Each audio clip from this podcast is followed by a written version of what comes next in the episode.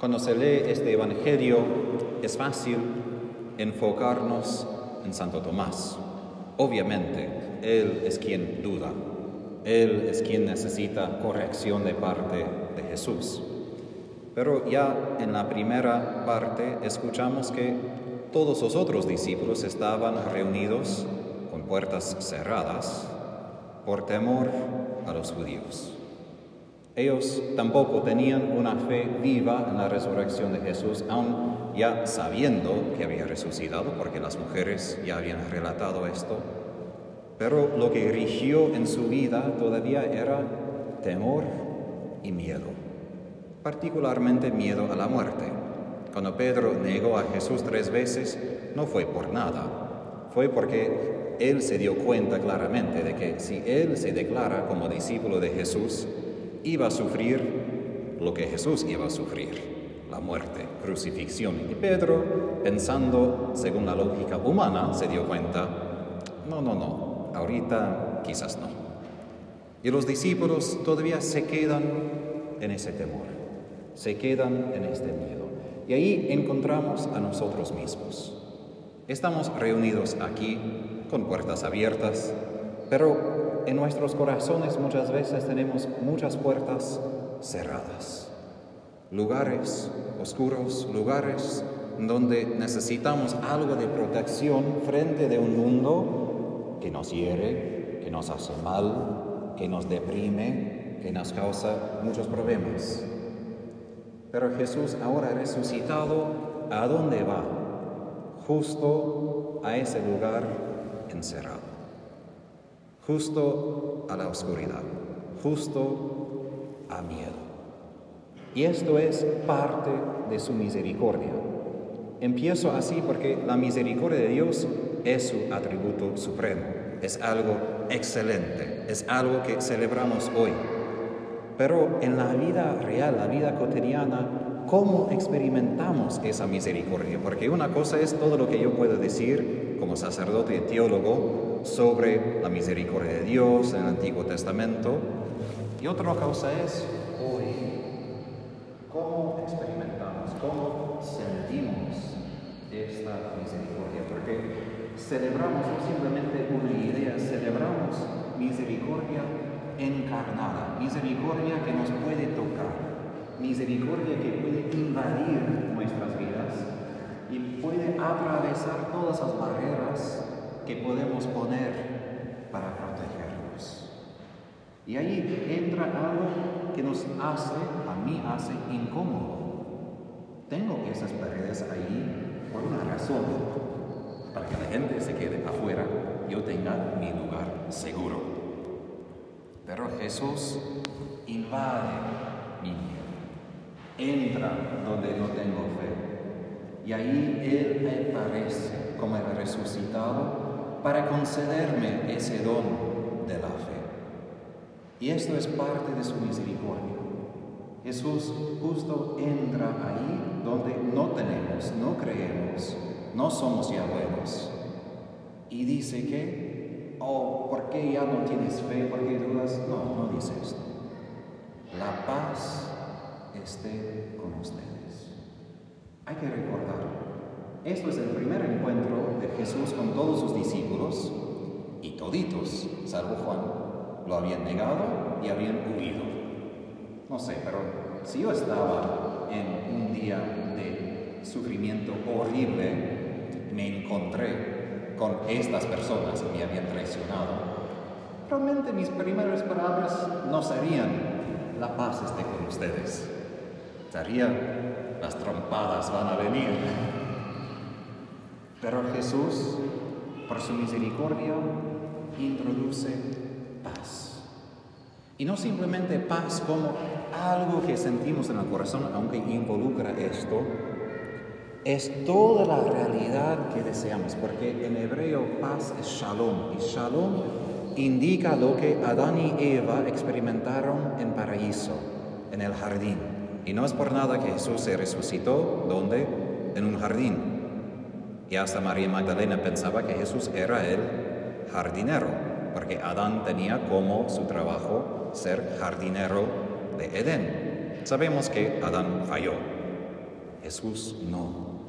Y nosotros vivimos en este mundo con un deseo, un anhelo, una memoria de este paraíso perdido. Aún la gente que no tiene fe, si por ejemplo, yo conozco mi país al menos, ¿no? Construyen lugares, casas, vecindades, barrios, donde todo más o menos es perfecto, ¿no? Porque algo en el corazón humano dice que quiero que todo esté en orden, todo esté limpio, todo hermoso. Pero enfrentamos un mundo que no es así. Tenemos corazones que tampoco son así. Y la gran pregunta es, ¿cómo vamos a encontrar esto?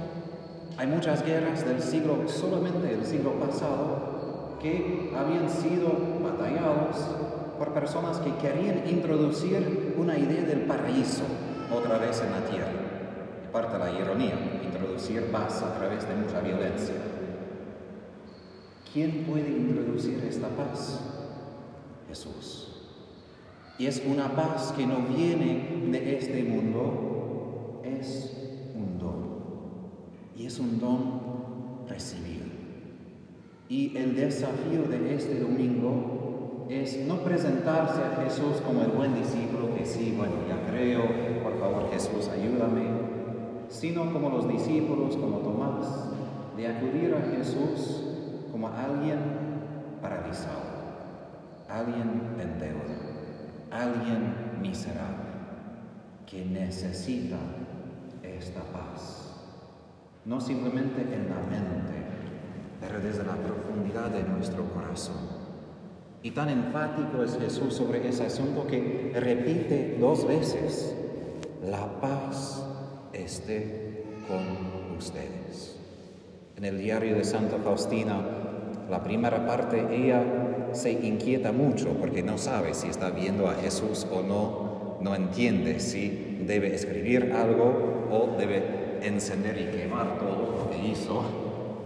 Y Jesús un día dice, Faustina, yo te voy a dar una paz que ni tú puedes arruinar. Cuando leí esto dije, Jesús, necesito esta paz, por favor, porque soy el experto en arruinar todo, aún la paz que tú no puedes conceder. Esta es una paz que Jesús sí nos puede dar. Y eso es el efecto de recibir su misericordia. Solamente esta misericordia divina que recibimos de Jesús en los sacramentos, la Eucaristía, la confesión, el bautismo, Solo esto trae esta paz duradera, porque sabemos, toda la, otra forma de paz que tenemos viene y se va. Viene y es como nos traiciona. Y esta paz que el Señor trae no es una paz que depende de nuestra situación, ni depende si estamos en alegría o estamos en sufrimiento. Y de hecho, cuando llegamos al momento con Tomás, vemos que Jesús todavía trae, lleva sus heridas a propósito. Porque la paz que Jesús ofrece no es, no, todo está bien, olvídate del pasado, no pienses en esto, solo piensa en esto y estará bien. No, hemos sufrido. Jesús sufrió. El mundo no anda bien. Lo que Dios ofrece no es una solución mágica de pensar y pensar e imaginar para borrar lo que no nos gusta. La misericordia de Dios nos hace enfrentar lo peor de este mundo, lo peor de nuestros corazones, y enfrentando esto de reconocer, hay algo, hay alguien más grande. Pero cuando esto pasa, en mi experiencia de haber escuchado a un buen psicólogo de Estados Unidos, un cristiano, él dice, pero cuando de verdad nosotros enfrentamos nuestra miseria, la miseria del mundo, no parece que es verdad que su misericordia es más grande. Porque cuando entramos en Viernes Santo, cuando entramos en Sábado Santo, parece que sí, podemos decir muchas cosas sobre la misericordia, sobre Dios, pero en la vida real hace una diferencia. Y hoy estamos con guerra en Ucrania y vemos con imágenes lo que pasa. ¿Y cómo podemos celebrar hoy la gran misericordia de Dios en un día cuando todavía hay personas, bebés, muriéndose. Porque su misericordia no niega el poder del pecado, ni borra lo que está pasando. Su misericordia acoge todo lo que podemos ofrecer, todo el peor que puede pasar, y dice que aun a pesar de todo esto puede llevar esto a un buen fin. Y eso es lo que ha pasado en su muerte. Cuando Jesús ofrece el perdón de los pecados hoy, no simplemente algo de autoridad o simplemente porque Jesús dice una cosa, es porque creemos que Jesús llevó todos los pecados del mundo, mis pecados, sus pecados, de todo el tiempo, de toda la historia, en la cruz. ¿Y qué fue la respuesta del Padre a todo el pecado del mundo? Perdón. Perdón y misericordia. ¿Es eso algo que nosotros esperaríamos? Jamás. Porque según la justicia humana diríamos, no, merecemos otra respuesta. Debe haber tenido otra conclusión a esta historia. Pero Jesús, llevando todos los pecados, ya recibió el perdón. Y por esto Él exhorta y da a sus apóstoles y a nosotros la misión de predicar ese perdón y decir, sí, todo esto sí pasa y todo esto es malo. Pero la respuesta del Padre es más grande. Y su poder de amar puede llevar todo lo peor a una conclusión buena. Pero ¿qué exige de nosotros esto? Fe. Porque justamente como esto no es una lógica de este mundo, cuando estamos frente de una guerra como enfrentamos, cuando estamos en situaciones que parecen estar sin esperanza, hay dos maneras de sufrir. Hay una manera de sufrir sin esperanza diciendo, la última palabra tiene la oscuridad, tiene la muerte, tiene mi dolor. Y esto no es una decisión consciente tanto, sino el peso que llevamos a veces. Y la otra es sufrir todo lo mismo, las mismas emociones, el mismo dolor, pero con la mirada hacia un Padre que me ve, un Padre que me ama, un Padre que cuando yo me muero me abraza y me dice, te amo y te permito entrar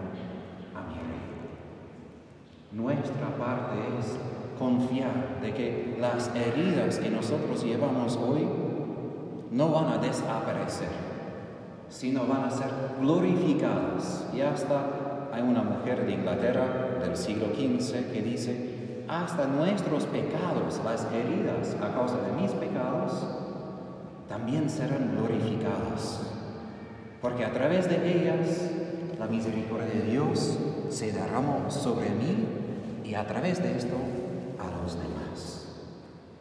Pero como digo, esto exige fe y confianza, porque eso no es la lógica que tenemos desde niñez, que tenemos en este mundo.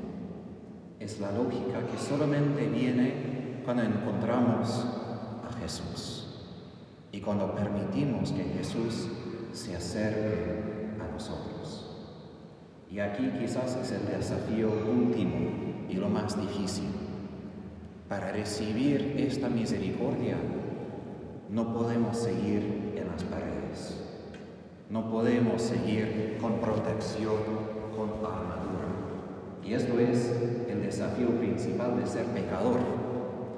Queremos amor, queremos misericordia, pero a la vez nos escondemos diciendo, pero los demás me van a herir, va a hacerme mal, entonces me escondo. Pero no podemos hacer las dos a la vez. O nos escondemos y nos protegemos, o seremos vulnerables como Jesús y recibiremos misericordia y amor. Es difícil sufrir y nosotros evitamos el sufrir de miles de maneras, pero peor es encerrarme y no recibir amor y misericordia. Y así Dios nos promete que si sufrimos, si abrazamos la cruz, que ya tenemos, no es que tenemos que buscar, ya tenemos. Pero si abrimos el corazón a Él, recibiremos su paz, su amor, que este mundo no puede darnos, no puede ofrecernos. Y nosotros quienes recibimos esta paz, tenemos que dar esta paz a los demás. Y como no solo en palabras, sino como Jesús lo hizo, en ser vulnerable, abrir el corazón, en mostrar las heridas y decir, mira, sí he sufrido, sí he estado en dolor, pero Dios me ha salvado y me salva. Y también puede hacer lo mismo contigo y con tus heridas. Y eso es lo que tanto necesita otras personas, no solo proclamación de la misericordia, sino a nosotros, nuestras heridas, nuestra humanidad, una misericordia encarnada en nosotros, que puede encontrar los demás en sus miedos, en sus temores, en sus dolores, y decir, la paz esté con ustedes.